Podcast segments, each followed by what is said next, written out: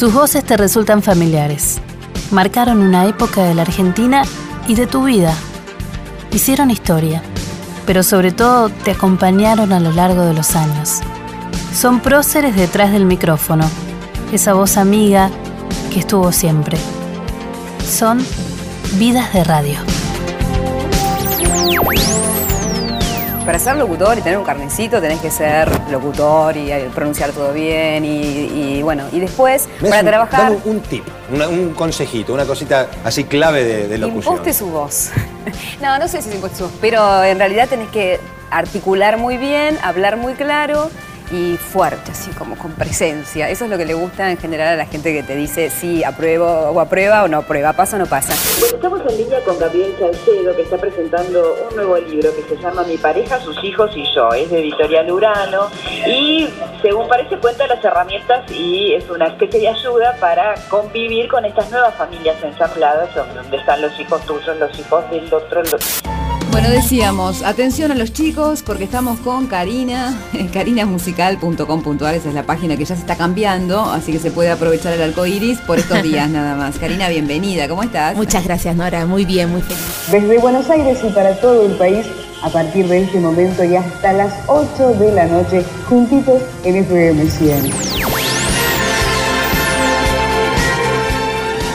Hola, bienvenidos a otro programa con un referente de la radio, otro Vidas de Radio.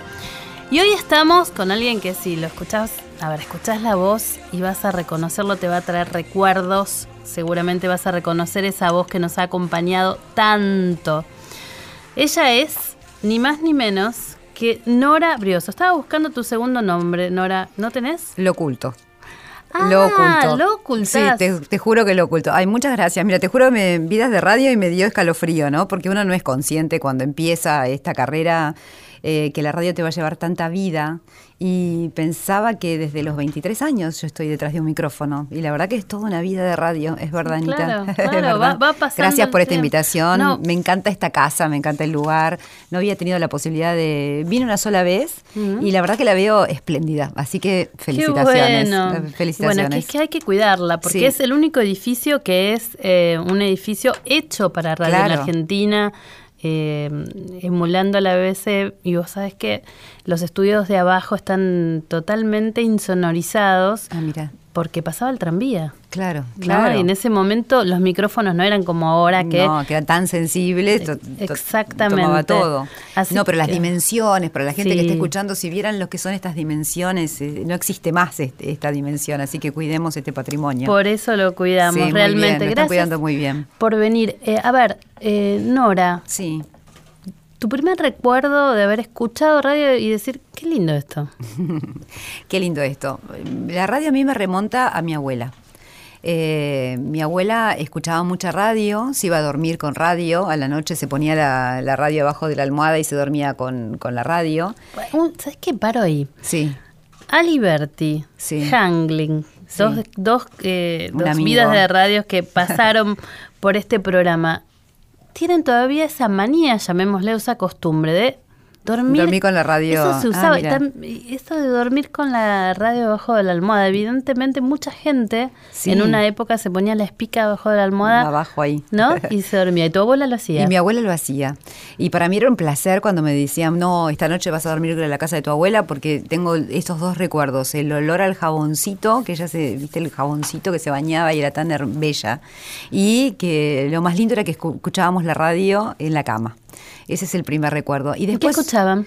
Em, no sé muy bien, pero como mi, mi abuelo era folclorista, entonces, en general eran radios de folclore. A mí me parece que en Radio Nacional había, por eso mi, mi segundo recuerdo salta a la mañana Mm, yo sí escuchaba Liberty, pero con ella escuchaba un programa de folclore en Radio Nacional a la mañana, eh, que a veces pasaban la canción de algunas canciones de mi abuelo que se llama Esteban Velarde, y tenía un conjunto en su momento que se llama Y, hasta suma.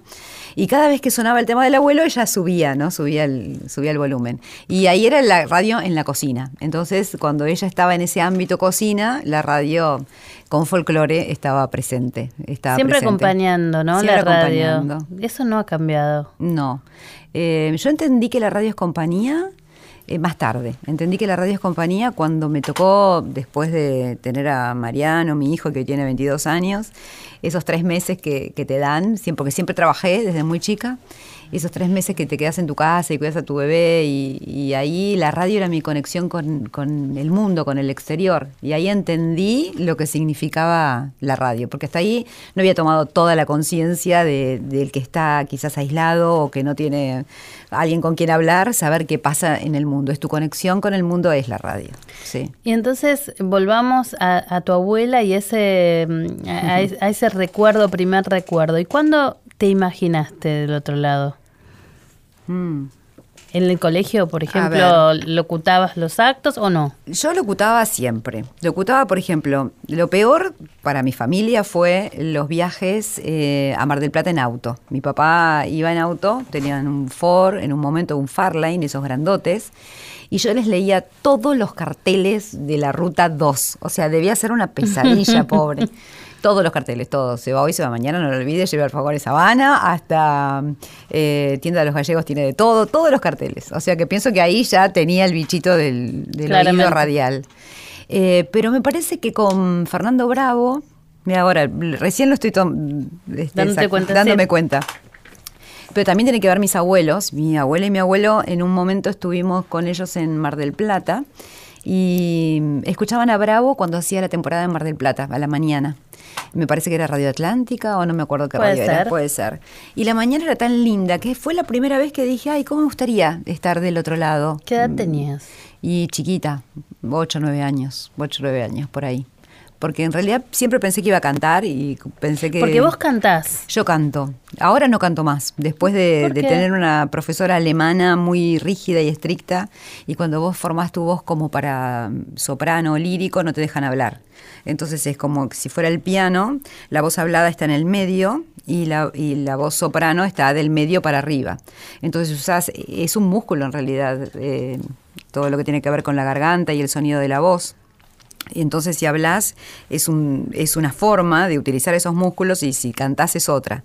Y ella no me dejaba eh, hablar, eh, ni cantar nada folclórico, por ejemplo. Y durante muchos años hice ese entrenamiento hasta que me di cuenta que no, me encantaba hablar y, demás. Entonces, como que la parte cantada de mi vida quedó un poco, sí. ¿Y no cantaste más folclore? No, no canté más. Eh, hace hará dos años, mi hijo rescató una chacarera que canté con los Carabajal. Mm. Eh, él hace música electrónica y la hizo con música electrónica. Entonces ahí es como que. Ah, mira, es esa, es esa. Escuchemos un poquito. Ahí está. Ya no es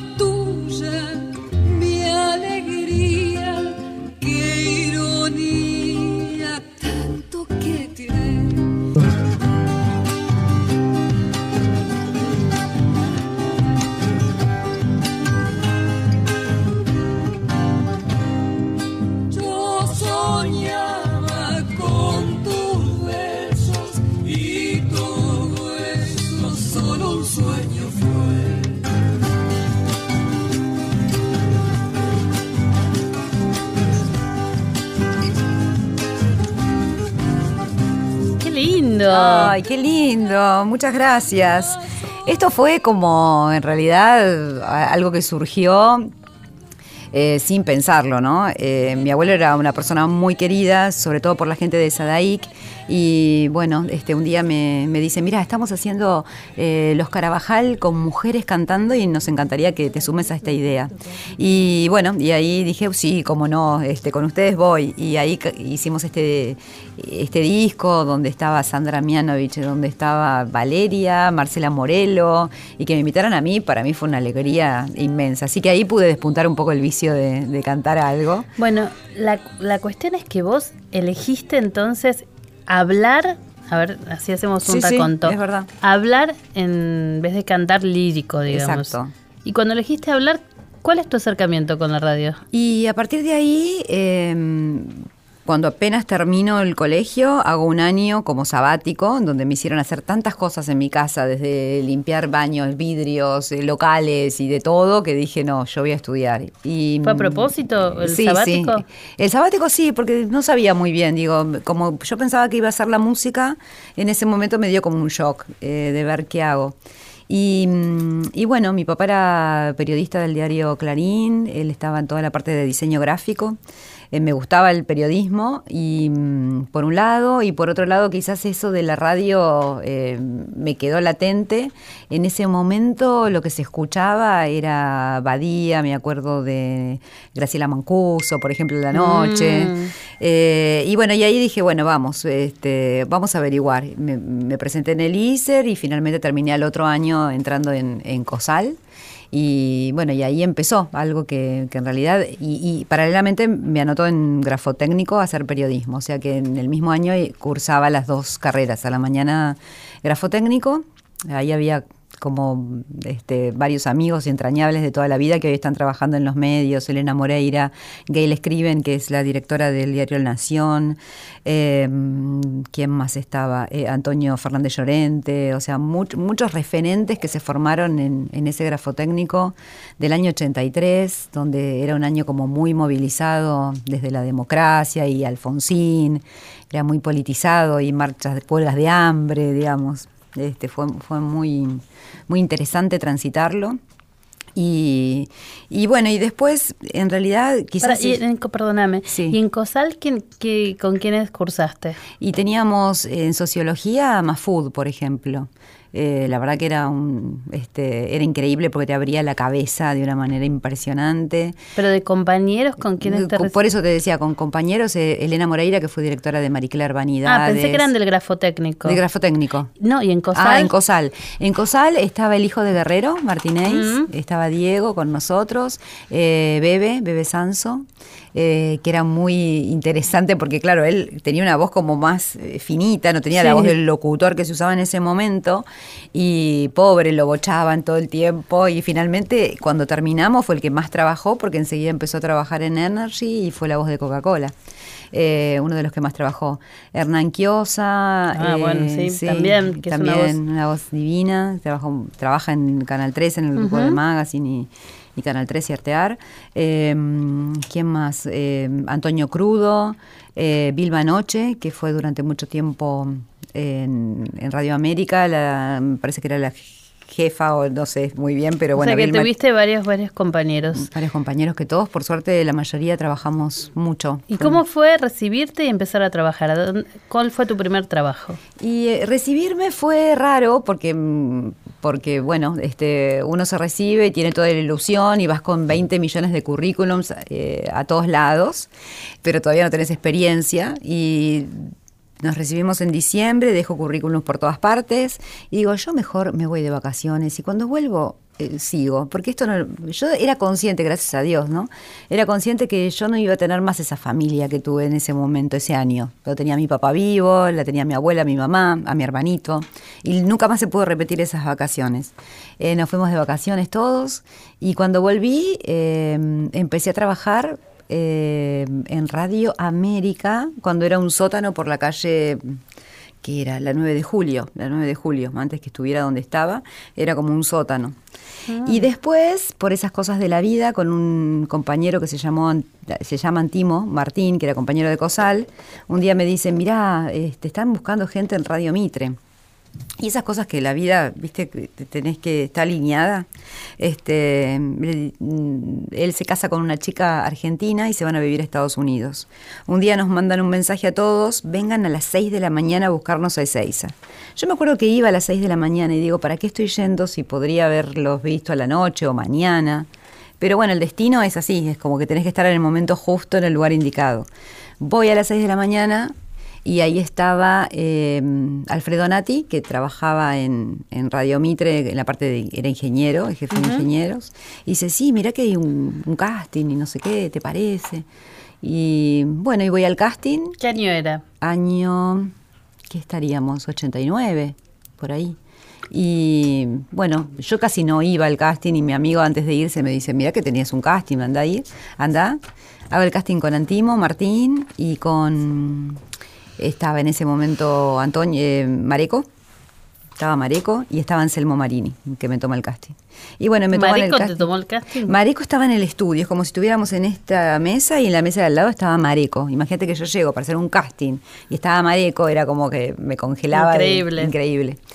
Y me recibió muy bien. Y Anselmo es el que me toma el casting. Y me dice, bueno, cualquier cosa te llamamos y me llamaron al sábado siguiente para empezar y desde ahí nunca más dejé de trabajar. Así que esas cosas de que te dicen, cuando te digan a las 6 de la mañana anda a algún lado, yo voy. ¿Viste? Me dicen a las 3 de la tarde andate un chino, yo voy, porque nunca sabes dónde, dónde está el destino.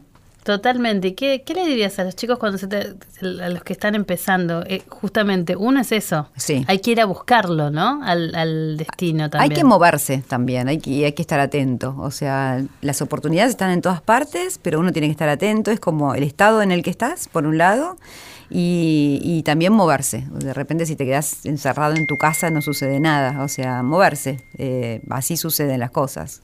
Son las, son las dos variables. ¿no? ¿Y qué programa fue el primero que hiciste? Y mm, el primero que hago es, eh, todavía sigue el programa de Bonelli a la mañana, eh, el de sábado tempranísimo, por eso Sí. se llama. Yo no entendía nada, porque de repente me daban planillas para llenar temas y demás. Y después, bueno, Mareco, y ahí ya estaba Mochín Marafiotti, así que empecé con Mochín. Y empecé a hacer muchas cosas con, con Mochín, que hacía música de recuerdo. Y fue muy interesante.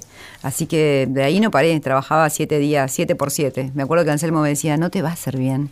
Yo estoy feliz, le decía, déjame a mí trabajar acá, que yo estoy contentísima. Y Trabajaba. trabajabas, este, la verdad es que todo el tiempo. Todo el te tiempo. Convertiste, te convertiste en una voz muy conocida, ¿no? Sí, eh, uno no es consciente cuando es tan chico. eh, pero, pero sí, eh, tuvo que ver con, con la pasión y tuvo que ver con que también después de Mitre empezó el fenómeno de la 100.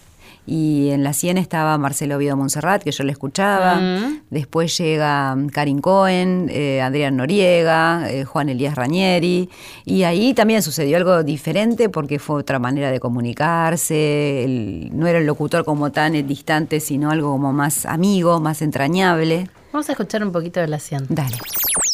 Desde Buenos Aires y para todo el país, a partir de este momento y hasta las 8 de la noche, juntitos en FM 100. Y pienso que en estos momentos no hay como una revalorización de nuestra Claro, música. elegiste tu forma de hablar con la música. Tuviste la esa música. elección, pero tuviste eh, que elegir, elegiste esa forma de hablar. Esa voz que... Estaba muy impostada la voz, ¿no? Pero porque se usaba. Se ¿no? usaba, se usaba como la voz más acá abajo, más engolada. ¿No? Sí, es verdad. así, esa cosa más engolada se Sí, usaba. Si eras sí, locutor sí. tenías que demostrarlo. Tenías que ser locutor, por eso al bebé le costó tanto en su momento, porque tenías que hablar como desde acá abajo. Por eso me sirvió también el canto, porque era como usar, saber usar el, el instrumento, ¿no? Porque en realidad uno tiene en su garganta un instrumento y entenderlo. ¿Y en la 100 estuviste cuánto tiempo? Y estuve 10 años hasta el 2000. Y la verdad pasaron tantas cosas, porque primero fue el fenómeno de, de- de la música nacional, por un lado, con esto que veníamos contando, que tuvo que ver con, con lo político también, y antes era todo extranjero y revalorizar lo nuestro. Y yo venía con raíces de, de nuestra música y era feliz, viste, mostrando artistas nuestros. Y después apareció todo el fenómeno latino, ¿no? Con Ricky Martin, con Chayanne. Y también en los 90 pasó que en el uno a uno las dis- compañías discográficas te daban la posibilidad de viajar un montón. Entonces ¿Y dónde como- fuiste? Y a todos lados. ¿Qué es lo- cuál, cuál fue el viaje que más te gustó? Eh, ¿O qué más recordás? Bueno, recuerdo, por ejemplo, ahora que estoy en Secretos Verdaderos en América, haciendo toda la historia de, de Luis Miguel, no puedo creer que no tenga una foto, pero hicimos, por ejemplo, nos invitaban al Auditorio de México cuando él presentó el primer Romances y estábamos una semana ahí. Este, ¿Y hablabas con él, Sí, todo? hablábamos con él, todo. Ricky Martin en Acapulco, eh, me acuerdo que estaba haciendo la valija y yo tenía que hacer la nota sí o sí. Estábamos en un hotel, imagínate Acapulco, un- una, una pileta que daba al mar, era como infinita y daba al mar y charlando. Yo estaba así tirada en la cama con el grabador y él, discúlpame, pero yo voy haciendo la valija. Eh, después Enrique Iglesias también tiene una casa divina en Miami, nos llevó en avión privado, nos cocinó milanesas y... y ¿Enrique este, Iglesias? Enrique Iglesias, sí. ¿Te gustan las milanesas? Le gustan las milanesas. Debe, no sé, no sé por qué le gustan las milanesas, pero cocina milanesas en su avión No le privado. creen, no, los- los me creen, te juro por Dios. acá no creen, no creen, Te creen. juro que sí. Y él mismo cocinaba. No sé por qué el- después cocinaba y después iba y piloteaba. Eso era lo loco. Pero y él vos te subiste ese avión Sí, sí. que él piloteaba. El que él piloteaba de Miami a Pero Nueva no estamos York. hablando de Julio, estamos hablando de Enrique. Enrique, Enrique. Era chi- más chiquito. Era más chiquito, era más chiquito, sí, sí. O sea, fue 90 y muy valiente tu, De mi tu parte. Pero vos sabés que eh, yo pienso que Julio fue el primero que entendió lo que significaba el mercado y el merchandising y todo. Pensá que era famoso antes de las redes en el mundo entero, siendo español. O sea, la verdad que la cabeza que tenía desde el concepto de marketing y musical. Y él fue el primero en, en introducir el avión, porque él decía que haciendo la cuenta, si hacía shows en España, Italia, París, digamos, haciendo la cuenta, le convenía más tener su propio avión que ir en un avión de línea, porque perdía un día y demás. Y Enrique le copió esa, esa idea. Y tenía su propio avión. Y la verdad es que tampoco era tan conocido en esa época. Ahora es mucho más conocido. ¿no? Ahora en Estados Unidos, en Miami, llegás y cualquier radio que pongas es Enrique sigue. ¿eh? Quizás acá eh, no, no tanto es el fenómeno como sucede en Estados Unidos, es un referente latino, sí. Y también estuve en el día de la grabación, esa que, viste que apareció una grabación en donde él desafinaba. Eso fue en un morning shop, eh, un morning show de la NBC en Estados Unidos. Y justo nos habían invitado a un grupo de prensa. En general era Marley, Daisy, eh, Jimena Cirulnik, que era que ella hacía versus, tenía como todo eh, los 40, las 100, Canal 13 y Telefe. Y nos invitan esa mañana a un programa. Eh, hacía un frío impresionante, era tipo diciembre. Y bueno, en realidad lo que pasó es que había un- era un playback y a él le abren el micrófono mientras estaba haciendo un playback, pero hacía que cantaba. Y por eso desafinó tanto, ¿te acordás que hay uno que Tremendo, tremendo fue? Pero estaba él estaba como jugando, o sea, este bueno, hoy existe el autotu- el autotune, el- diga- di- diferentes cosas para nivelar tu voz, pero en ese momento estaba jugando y alguien de, de la consola le grabó eso que él jugaba mientras la voz salía bien en el NBC y eso es lo que se mostró en todos lados. Pero bueno, eh, pasan. O sea que la pasaste bien. Muy, muy feliz, sí, la verdad que sí, muy feliz, muy bien. Bueno, etapa entonces de la 100. Vamos a. Estamos con Nora Brioso, ya te diste cuenta, ¿no? Pero la verdad es que para que los oyentes se den cuenta tenés que engolarme un poquito. Me- sí, tengo que engolar un poco, estoy como muy Decirle arriba. a la gente. Hola, estamos en Radio Nacional, AM 870. Mira, qué bien, te lo dijo Nora Brioso. En un ratito seguimos con esta vida de radio.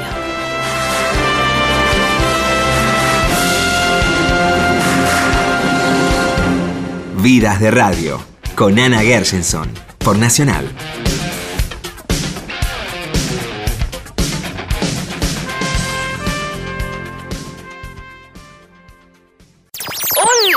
Yo solo quiero pegar en la radio. Transmite LRA1 Yo solo quiero pegar en la radio. Vidas de Radio, Súbeme la radio. con Ana Gershenson. Labor y animación y conducción en radio. Luis Ventura hará entrega de este próximo premio. Animación y conducción en radio. Nora Brioso, la conductora de la mañana de las 100.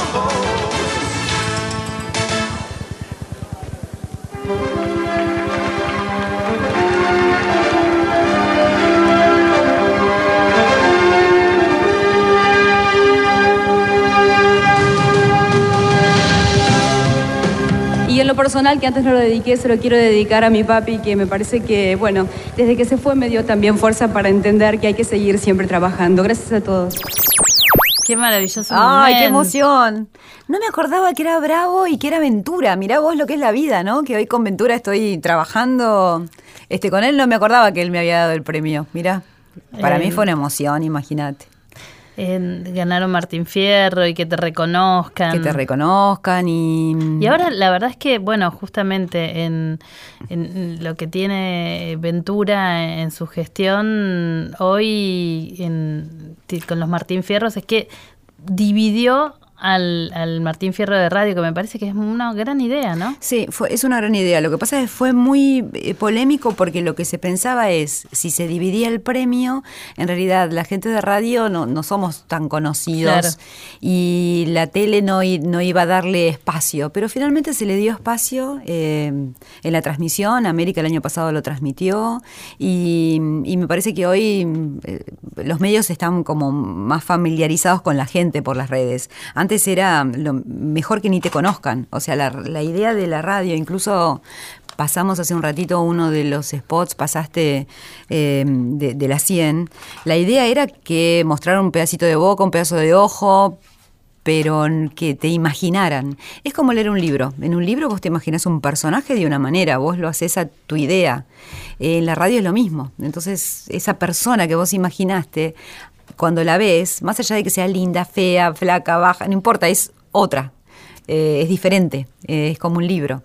Entonces por eso siempre se mantuvo mucho este misterio de la radio. Después cambió, ¿no? Porque hoy realmente... Hoy ya no, hoy ya no sucede. La imagen también es importante porque la radio se tornó un poco imagen, como decís vos, con las redes, con las cámaras en los estudios. Exacto. ¿no? Ho- Hoy ya está todo muy mediatizado, pero en ese momento conservaba esa idea de, de- de- del exclusivo, del misterio, de cómo será esa persona. A mí me acuerdo que siempre en, en la etapa de la 100, sobre todo, todo el mundo me decía, no, yo te imagino alta, claro, tenía ese, esa engolación, alta y morocha, ¿viste? Nada que ver, yo soy bajita y nada que ver, pero todo el mundo me decía alta y morocha, muy gracioso, era muy gracioso. Era No, muy sí, gracioso. eh, la- cl- claro, te haces una idea. Nos pasó con Nora Perlé. Claro. ¿no? Que me decían. ¿sabes cómo me llamaban por teléfono?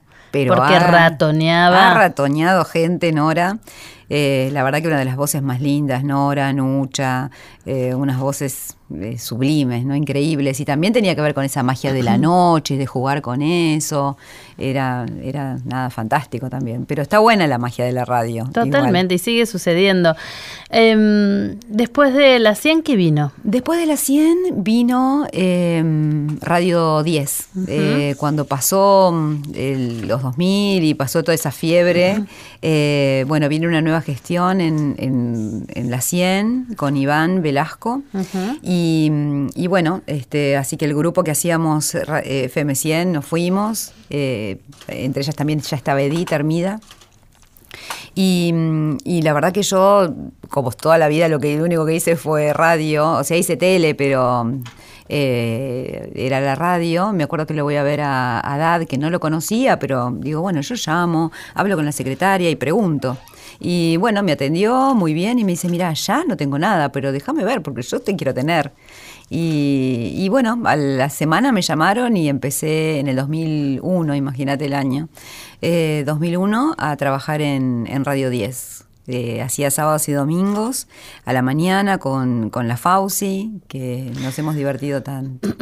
Sí, ¿sabes que nos contó que se divertían, se divertían Mucho, bastante? mucho, se y- divertían bastante, escucha. A ver. A Nora la conozco hace muchos años. La quiero mucho. Ella era muy joven cuando ganó el premio Martín Fierro a la mejor locutora y yo era presidente de APTO en ese momento.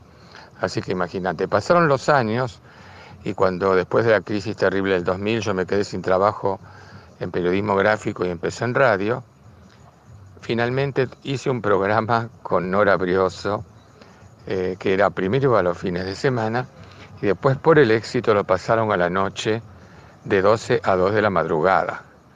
Imagínate el horario en invierno y era el año del corralito. Yo estaba desesperado porque había quedado en el corralito. Y Nora me consolaba y me acuerdo que me decía, tomate un ribotril, porque ella tomaba ribotril o medio ribotril. Ahí empecé yo con el ribotril y con Nora de 12 a 2 de la madrugada. Nos encontrábamos, igual fue una época muy linda, nos encontrábamos antes del programa en un bar, charlábamos, contábamos cosas, yo la visité en un cumpleaños a su casa. Bueno, y después este, terminó ese programa, yo seguí con otro y ya lo mismo, y nos volvimos a juntar hace una cosa de dos años, porque yo hago eh, un programa Todo por Hacer que tiene 16 años en Radio 10. Va los domingos de 13 a 15. Lo empecé con Karin Cohen, que se retiró cuando fue mamá. Después siguió Fátima Slame, que se fue más o menos hace dos años a Miami, y ahí entró Nora Brioso para ser mi compañera. Se llama Todo por Hacer, y nos divertimos mucho. Nos encontramos siempre a tomar un café, nos reímos, eh, nos contamos cosas, este, conozco a la mamá, o sea, eh, somos bastante compinches. La felicito porque es una chica muy emprendedora, aparte de ser muy linda, y siempre tiene un trabajo entre manos. Y quiero también aclarar que cuando hacíamos la trasnoche de Radio 10 todo un año, en el año del corralito, de 0 a 2, nos iba tan bien que llegamos a competir en rating con Alejandro Dolina, imagínate. Estábamos chochos en aquel momento. Bueno, un abrazo a Nora y a todos ustedes. Obvio, soy Jorge Lafauci, compañero de ella en Todo por Hacer Radio 10. Buenos días, buen domingo. Hoy es 28 de octubre del 2018 y aquí comienza Todo por Hacer, este programa que hacemos con tanto amor y tanto cariño. Nora Brioso, que está a mi lado, y yo, Hola, Jorge Jorge Lafauci. ¿cómo va? Buen, buen mediodía, buen domingo. Buen domingo, si ya son las 13 y 6. O sea que la gente está almorzando o Sí. escuchándonos o, o viene en los coches. Qué compañero, ¿eh? Ay, qué compañero, lo amo, es entrañable. La Fauci es un compañerazo. Y tal cual, como él contaba, o sea, nos reímos tanto y la pasamos mal y bien, de todo. Nos pasaban muchas cosas personales en ese momento. Él que se había ido, ido de la editorial.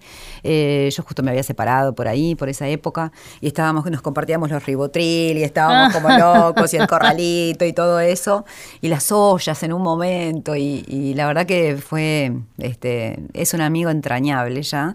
Y ahora compartimos los domingos juntos, así que sobre todo nos divertimos, o sea, es muy lindo. Y eh, escucharlo a él es un placer, porque tanto sabe de todo el espectáculo. Acaba de sacar un libro por Planeta.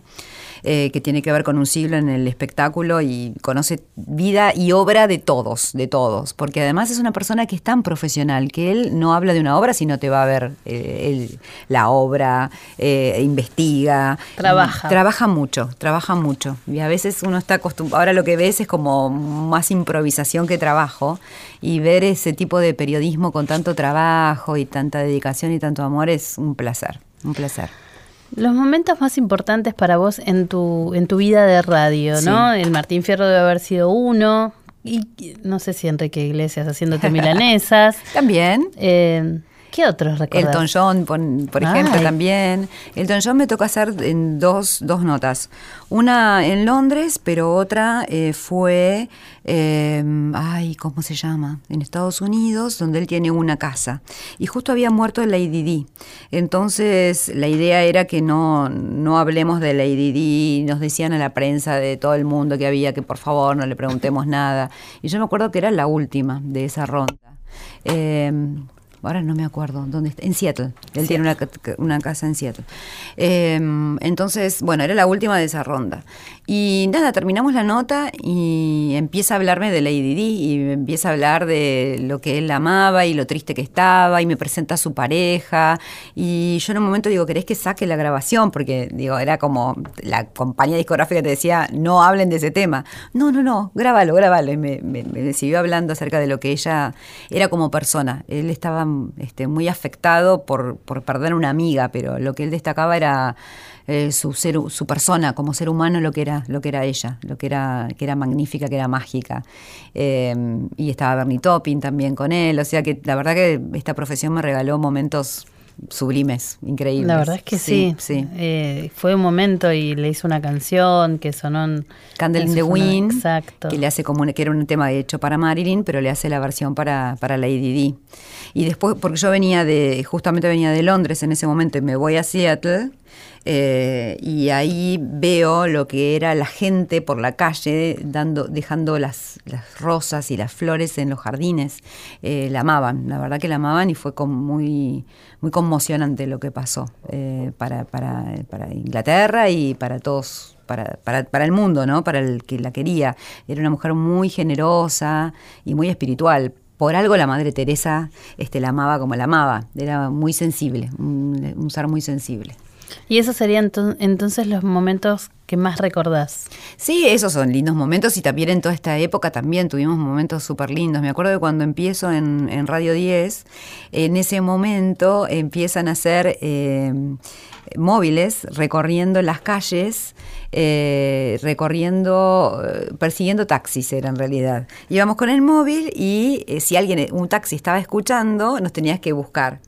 Y, pero yo me quedaba desde las 9 de la mañana hasta las 8 de la noche arriba del móvil. O sea, a mí me gusta la gente, me gusta el contacto, me gusta, me encantaba participar. Y siempre que hay un evento y eso, yo voy primera. O sea, me, me, me ¿Te gusta? ¿Te encanta? Me encanta, sí. Está bueno. Está eso. bueno.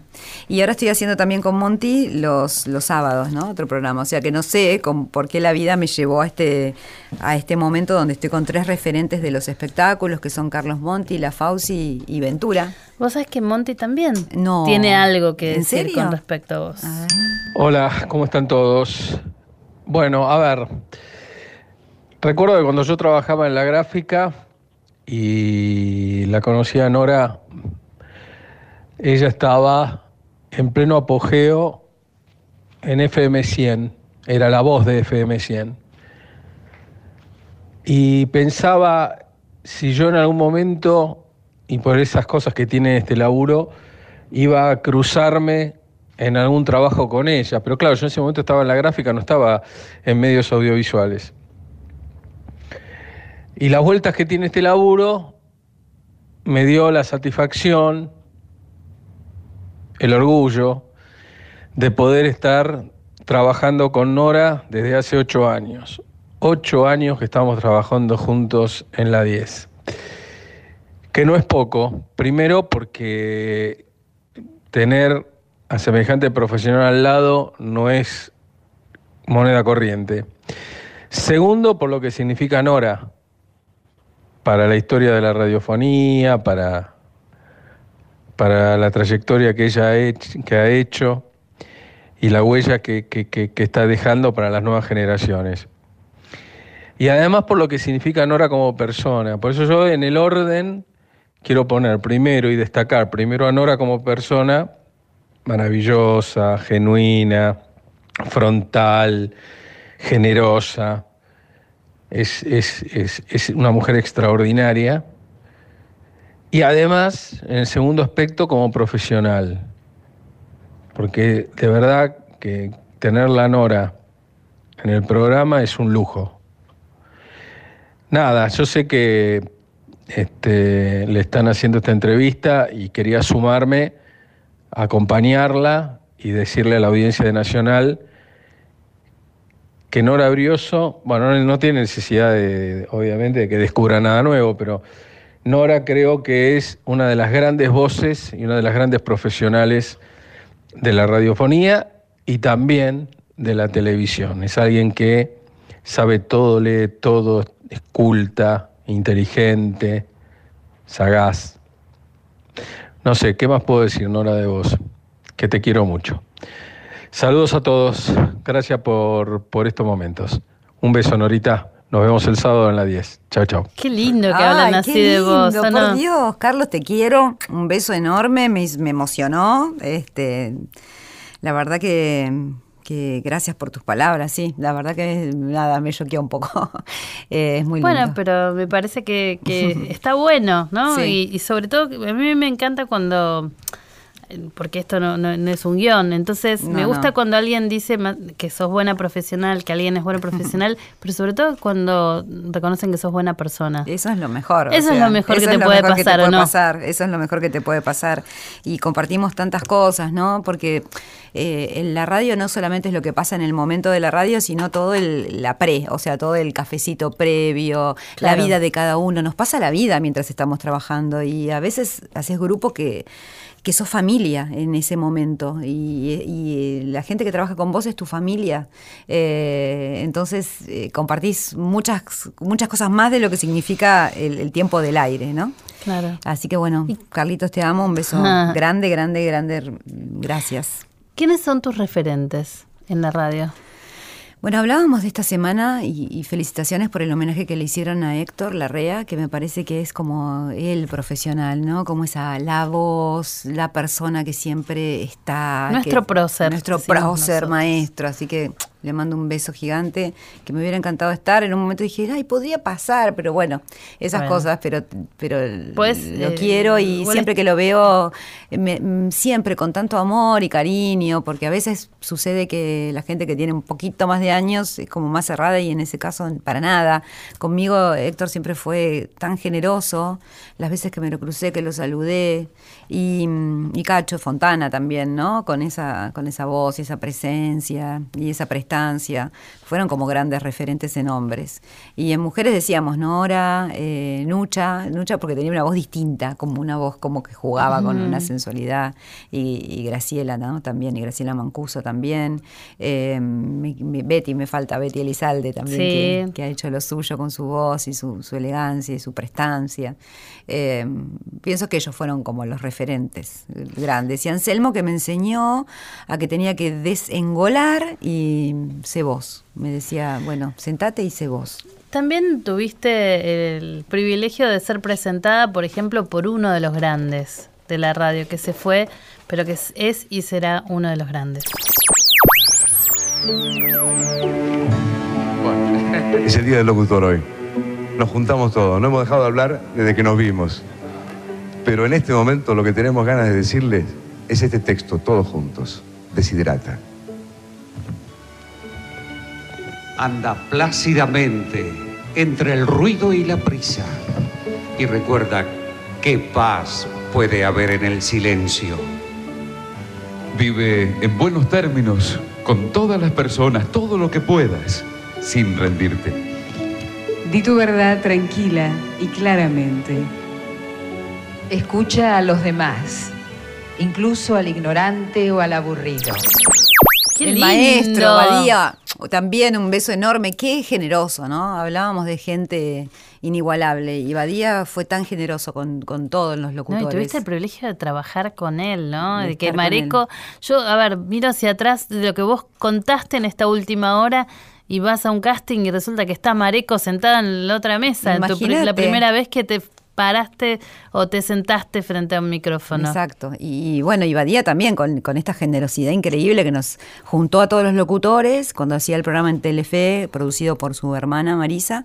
Nos llamó a todos, estaba Formento, y que lo estábamos escuchando, estaba Galloso, eh, Daisy también estuvo, eh, María, eh, eh, María, que, que también estaba, me parece que estaba María Esther Sánchez, María Isabel no, no, no sé si estaba, pero María Muñoz estaba también, Mm. tan linda y tan, tan bella. En realidad, cuando yo entro a la 100, entro a la 100, yo estaba en Mitre, y entro a la 100 porque María Muñoz se va a Canal 13 a hacer un programa que se llamó 360. Mm. Y, por, e- y ella hacía un programa a las 6 de la mañana, de 6 a 9, con Catalina Dlugui, eh, con Mario Portugal.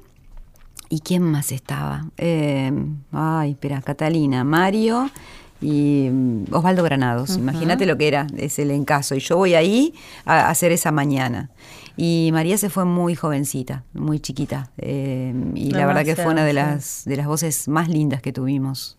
Era una voz clara, era una voz cristalina, era, era muy amorosa. Así que mi recuerdo también para, para toda su familia. ¿eh? Hay un estudio en, en Radio 10 que, que se llama María Muñoz. Ah, mira. Sí. Eh, la verdad es que sí, eh, muy recordada y dejó su huella, ¿no? Dejó su huella. Y yo seguí un poco sus pasos, porque entro en la 100 porque ella se va, y después en Radio 10, eh, en el momento que ella se enferma, eh, también hago su programa. Ella hacía programas a la tarde de, de- de recuerdos y de música, y, y yo hacía ese, ese programa. Fui siguiendo un poco su huella también. Siempre pregunto en el programa, ¿qué es la radio para vos? Y la radio tiene algo que no tiene ningún otro medio y tiene que ver con ver el alma. Para mí es ver el alma, porque no pasa por cómo sea físicamente, no pasa por la cara que pongas, pasa por mostrar el alma como es. Y, y eso, la- eh, eso es en el único medio que se expresa de esa manera. Me parece que es tan linda por eso. Algunos dicen, bueno, la verdad que está pasando por una reconversión, ¿no? Sí. Eh, con no solo la televisión de aire, sino también la radio. Hoy la relación con el oyente es totalmente diferente, con WhatsApp, con Twitter y demás. ¿En qué te cambió vos? ¿Cómo, cómo ves que sigue? Eh, veía, hablabas de la BBC. La BBC tenía como muchos prejuicios con respecto a subir contenidos que sucedían en la radio a las redes. Y finalmente se dio cuenta que si no subía a las, a las redes ese contenido, terminaba perdiendo. Entonces, me parece que hoy eh, es una fusión de todo lo que sucede. Hoy no existe la radio sin como está acá, que tenemos el video y que tenemos la foto y que tenemos el Twitter. Hoy es diferente. Quizás la radio que yo evoco es una radio donde era, era más parecida a un libro.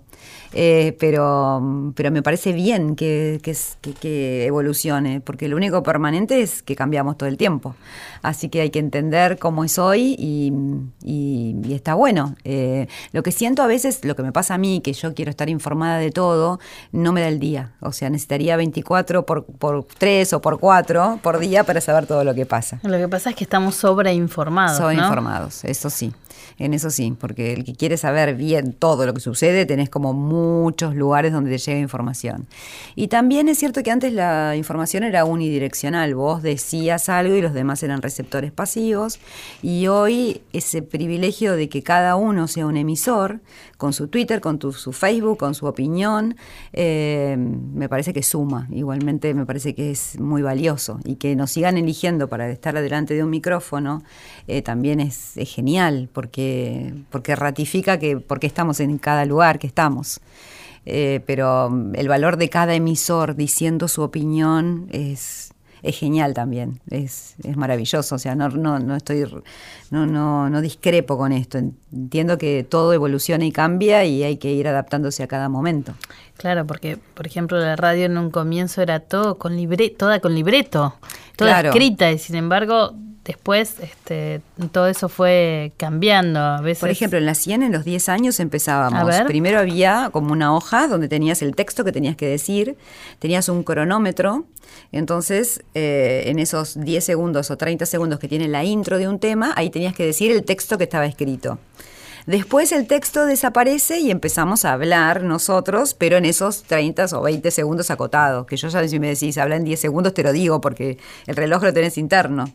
Eh, y después de eso pasamos a no libreto, no cronómetro y a uno manejar la consola, un poco copiando eh, lo que fue los 40 principales, que me parece interesante para las FMs, no para las AMs, porque el operador tiene como, como el, puede ver la, la unicidad de todo, puede ponerte el tema en el momento, puede entender cuál es el, grado de música, cuál es la cortina. Pero en, pero en ese momento, cuando eran las radiofórmulas, fue interesante y aprendimos eso, ¿no? Esa manera. O sea, sí, hay evolución este, constante. Permanente, ¿no? Permanente, permanente. Y hoy quizás sin el videíto, sin el Twitter, la radio tampoco existiría. Porque hay veces, nos pasa con Carlitos o con, o con la Fauci, que cosas que suceden eh, primero en las redes y que rebotan, quizás porque no lo escucharon en la radio, pero sí leyeron la declaración de determinado personaje y ahí tiene como todo un efecto inmanejable. Viste, como que sigue un camino que no lo manejas.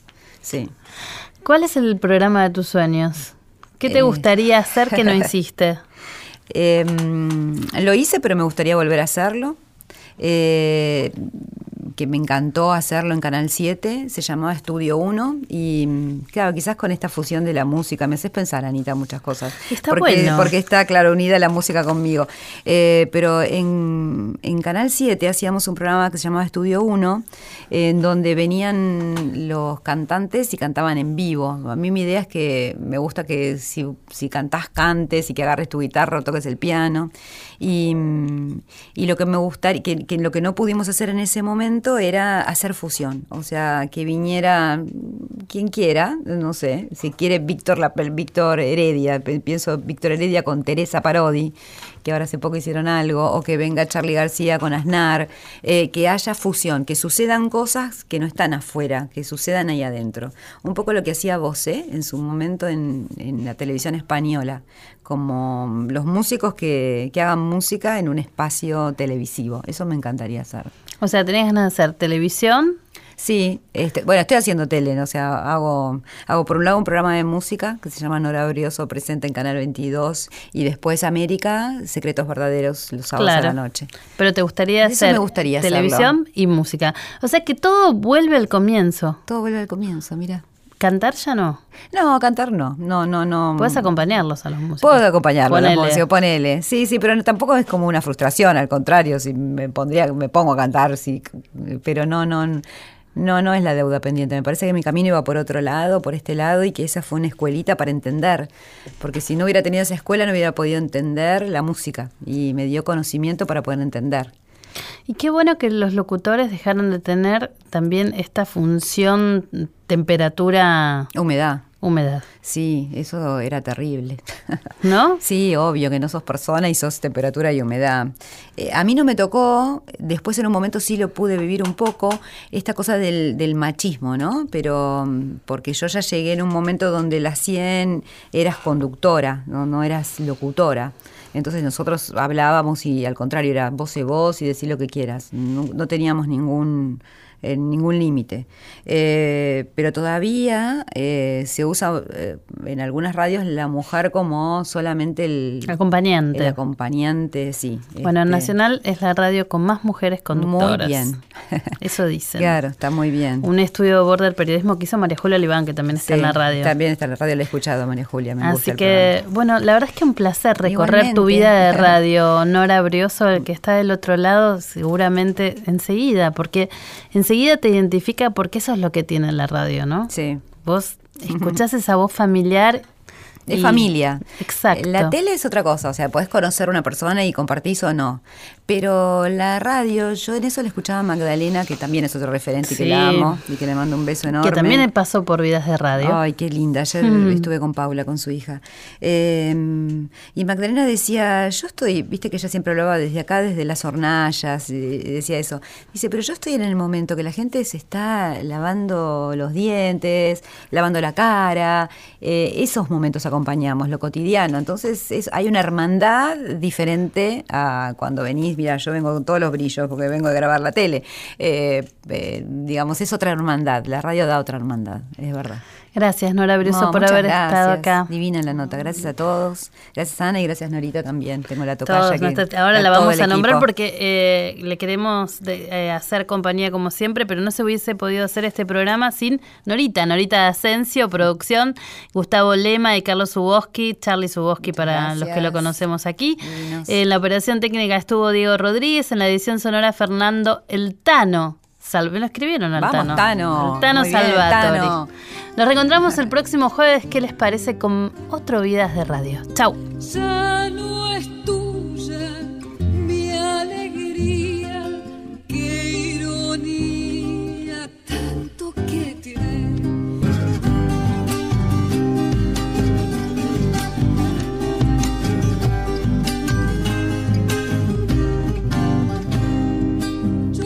Yo soñaba